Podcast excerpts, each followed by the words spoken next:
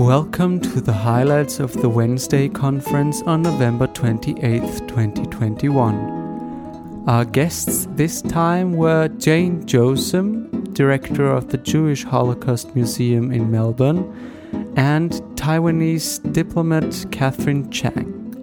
116 participants attended this conference with Dr. Andreas Maislinger. So you can call me Jane. I'm the museum director at uh, the Jewish Holocaust Centre in Melbourne. Um, I want to actually thank uh, the your organisation because I, have been with the organisation for uh, 20 years. I was the curator for many years, and three years ago became the director. Um, but I was there when the very first um, Austrian uh, service uh, intern came, um, Matthias Gerstgrasser. I don't know if anyone knows him, but um, it was a lot. It feels like it was a long time ago, and we've just had, you know, just a wonderful relationship every year, pretty much with um, young Austrian, mostly men, but it's great that last year we were able to have for our first time a woman come. Nargis came and, and worked with us. And look, it's been a it's been a wonderful relationship. Um, my official title is uh, ambassador.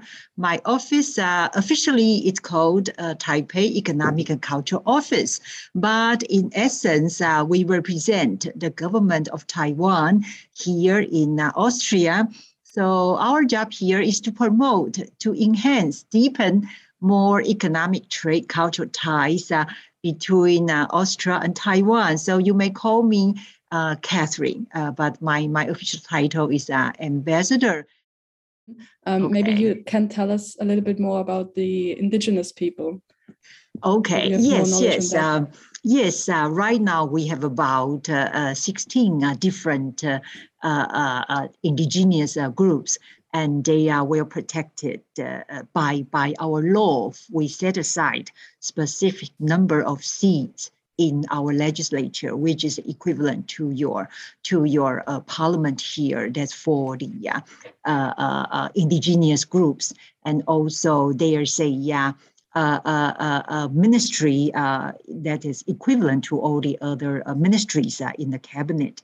There's a ministry promoting for the preservation and preserve the, the, the indigenous groups' culture, the language, and uh, uh, actually uh, lots of the indi- indigenous like the we have we call them the museums to promoting their art, their their uh, uh, it's well protected, and also uh, on the uh, job market they are also well protected when they.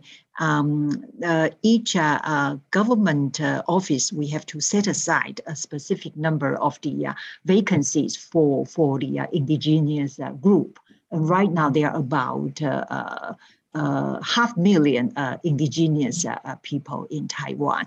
Also, we promote international cooperation because uh, these indigenous uh, group, they, uh, I think from Taiwan, uh, we found that those in like in New Zealand or to Solomon Islands, to Palau, Kiribati, to the Melanesian and the Polynesian Islands, they are from the same origin. So there are uh, cooperation, international cooperation in this regard. It's also in our Academia uh, Sinica, there's also a, uh, a, a, a, department doing research about our indigenous group. Um, and my question is for mm, both of you. Uh, actually, it's um, about the indigenous people and um, how both of your countries uh, treat them and uh, if there are some differences or if there's um, um, how you personally think uh, they've been treated and if that's right or if whatever you want to say about that. uh-huh. Jane, you like to start first? yeah, actually, it's a very interesting uh, question because I, I, don't think the Indigenous people in Australia have been treated very well. And uh, I think the apology, which happened maybe I don't know, eight years ago was a really good step in the right direction, but it needs a lot of work still beyond just an apology. And there's a lot of talk now around um, reconciliation and other activities that could happen. Um, from our point of view, one of the stories that we celebrate in the museum is about um, an Indigenous group that protested in Australia after the Kristallnacht uh, pogrom. This group, uh, I don't know if this story is very well known. I'm sure it's not very well known, but they um, they had not they were not recognised Indigenous people as citizens in Australia at that point in time in 1938. They were counted as um, part of the fauna, you know, not not humans even. So they weren't even in the census. It was unbelievable. And um, when they saw what was happening in Germany, in Nazi Germany, um, they protested. They marched, a group of them. They they walked seven kilometres to the city of Melbourne, to the German consul, and presented a petition um, protesting against the treatment of Jews in Germany. It's really unbelievable. And um, the German consul didn't let them in, and no, no one even knows what happened to the actual petition, but it was reported in the paper.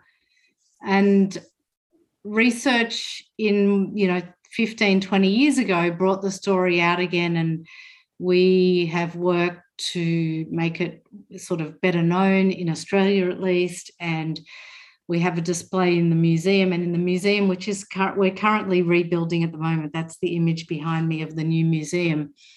And there's a few points at which we're going to not just talk about this one particular act but there's an, a point when we start talking about anti Semitism and racism in this time, and we look at eugenics, which, if you know eugenics, it's a race science, it's a um, what do you call it? It's a pseudoscience. It's not a real science.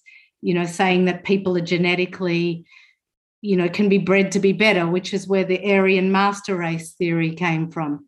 But in Australia, they had a different way of looking at the the the uh, breeding out, the idea was we can breed out the indigenous people. So, um, you know, if we if we take groups of them, this is the whole stolen generation, and you get indigenous people and you marry them off, or you know, have relations with white people. Eventually, in a few generations, there won't be any more indigenous people. So that was the plan in Australia. So we talk about that just a little bit in the museum because we feel that um, you know we have a museum a holocaust museum in australia we need to make reference to the local um, prejudice i guess and the local discrimination as well Okay, for Taiwan, I, uh, as I mentioned before, the indigenous people's right, uh, that's a very important thing and they are protected by our law. Uh, in the executive branch, we have a ministry, we have a minister, he himself is a, from the uh, indigenous group and a total ministry uh, taking care of the, the, the rights of the uh, indigenous people. And uh, at the, the legislative side, we also have a specific number of members and owning the indigenous people, they are entitled to represent themselves uh, in our legislature to, uh, to make sure their rights are well protected and also the government agencies, uh, we uh, every agency we are required to set aside a specific number of vacancies, job job uh, vacancies for the indigenous group their uh, the the children, the young children's uh, education. They, uh, I think, they continue to uh, to learn the uh, their mother tongue, the, in, the, the their local language, as well as the uh, the the Mandarin Chinese, the official language. So, in terms of education, we also emphasize on that and uh, we have uh, museums uh, to preserve, to study, to preserve their their language, their culture, their tradition, and also there are uh, international uh, exchanges uh, with the uh, with the South Pacific uh, island countries because uh, they are from the same origin. So also international cooperation. So overall speaking, Taiwan indigenous or group people, I think their rights are well protected. How did your perspective on the Holocaust change during your 20 years as a director? Um, and also what changed in those years, maybe within Australia itself? Thank you. Uh, interesting question. So, when I started as the curator, I actually started as a volunteer myself. Um, I had studied public history and worked in the Melbourne Museum as an intern, and I fell in love with museums and my mother-in-law was um, volunteering in the library at the Holocaust Center. So I thought, oh, I'll go there. And actually, it's interesting for Julius and Michael to hear this. But when when I first turned up, it was a very it was very strange for me because it was mostly Holocaust survivors volunteering, mostly volunteers, and mostly survivors. So um, I felt a little bit like an alien you know you know they also they spoke a lot of them spoke yiddish or they spoke polish. I mean they spoke english but it it felt very uh, strange and i really had to persevere to get them to accept me. Um, so and i didn't come as an expert on the holocaust either. So i also had that uh, challenge myself that i had to learn learn learn a lot in those early years um, so that was my start. And what it, it's hard to think about what has changed. I mean, I know that I've learned a lot and evolved in terms of what what I've learned about how to present and how to give put the information together in a way that um, the audience can receive this information. Also, we've we've gathered more artifacts and and more interesting collection items or even what i would say is if you can imagine holocaust survivors started collecting and putting a catalogue together you know from 1984 but it wasn't a really a very big computer culture.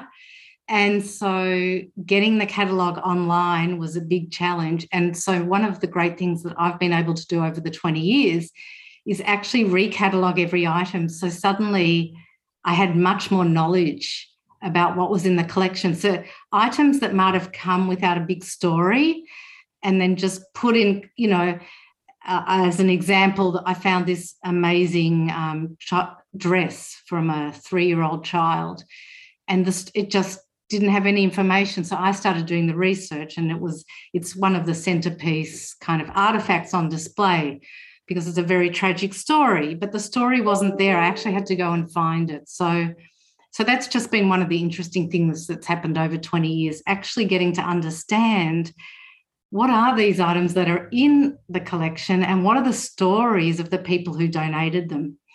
So so i think the presentations are improving because we can tell much better stories. And you know obviously being able to tell stories online as well is, is fantastic. Uh, obviously there's political tension between taiwan and uh, china. I wanted to ask as to what extent this tension is felt in, in daily life and to what extent this kind of influences the taiwanese people as a whole Okay, uh, that's a very uh, good question. Uh, yes, uh, indeed. Uh, uh, since the current president from the DPP party, since President Tsai assumed office, and there was a lack of mutual trust between Taiwan and China, and uh, uh, uh, so there the, there was no talk, no dialogue, no face-to-face meeting between the two sides, and also, uh, China plays a lot of pressure on, on Taiwan. They uh, uh, uh almost uh, uh, every day they have the jet fighters flew into our defense zone, so put a lot of the military pressure on Taiwan. And also economic uh, uh, pressure as well and diplomatic uh, isolation. So actually in Taiwan, we, we did feel that uh, it's almost a, daily practice uh, because of so many uh, jet fighters intruding into our defense zone. However, in Taiwan, we are um, uh, we I, I always say it's a competition of two different political systems whether you prefer to live under communism or you you prefer to live under the open, free, uh, democratic system. And the people in Taiwan, we are not afraid at all. We never bow to pressure. So we, we insist that Taiwan is an independent sovereign state. It's never part of China. So, and also uh, uh, in the defense area, Taiwan, we do have uh, enough uh, defense to safeguard our security. So we were not afraid at all. And uh, in addition, um, I think because of the uh, uh, Taiwan, because of its democracy, it's a very high degree of the economic growth, so that we actually won a lot of support. Uh, for example, from United States, from Japan, from Australia, uh, uh, New Zealand, Canada, and recently even the uh, European countries uh, uh, show their support of Taiwan. We all we say that like-minded countries uh, we should work together to counterbalance China's threat. So we we did feel that, but we are very persistent. And basically, I like to say Taiwan is very safe because uh, strategically speaking, in terms of the uh, China-US uh, confrontation, uh, Taiwan strategically located a very important place. Uh, most of the um, uh, uh, uh, cargo containers they have to go through the Taiwan Strait. I think that account for 80% of the, uh, the, the, the, the, trade with the uh, Asian Pacific uh, region. And number two, Taiwan has a very uh, critical key industry. There's the uh, semiconductor industry, especially we are now in the uh, fifth generation uh, uh, uh, communication era. Everything you require the very, very refined, very advanced computer chips and that's made by TSMC in Taiwan. So even EU talk about like to have a partnership agreement with Taiwan in terms of the uh, technical uh, cooperation. And uh, number three, because of the uh, we share the common value of freedom, democracy. So I'm very confident that uh, Taiwan is still, even under such a huge pressure, Taiwan is still a very, very safe place to go to visit or to do your uh, uh, uh, service abroad, I would still consider, I would still highly recommend Taiwan is still a very, very attractive place for you to, to go. Thank you for listening to the highlights of the Wednesday conference on November 28, 2021. For further details on upcoming conferences, as well as general information about the Austrian service abroad, please visit our website www.auslandsdienst.at.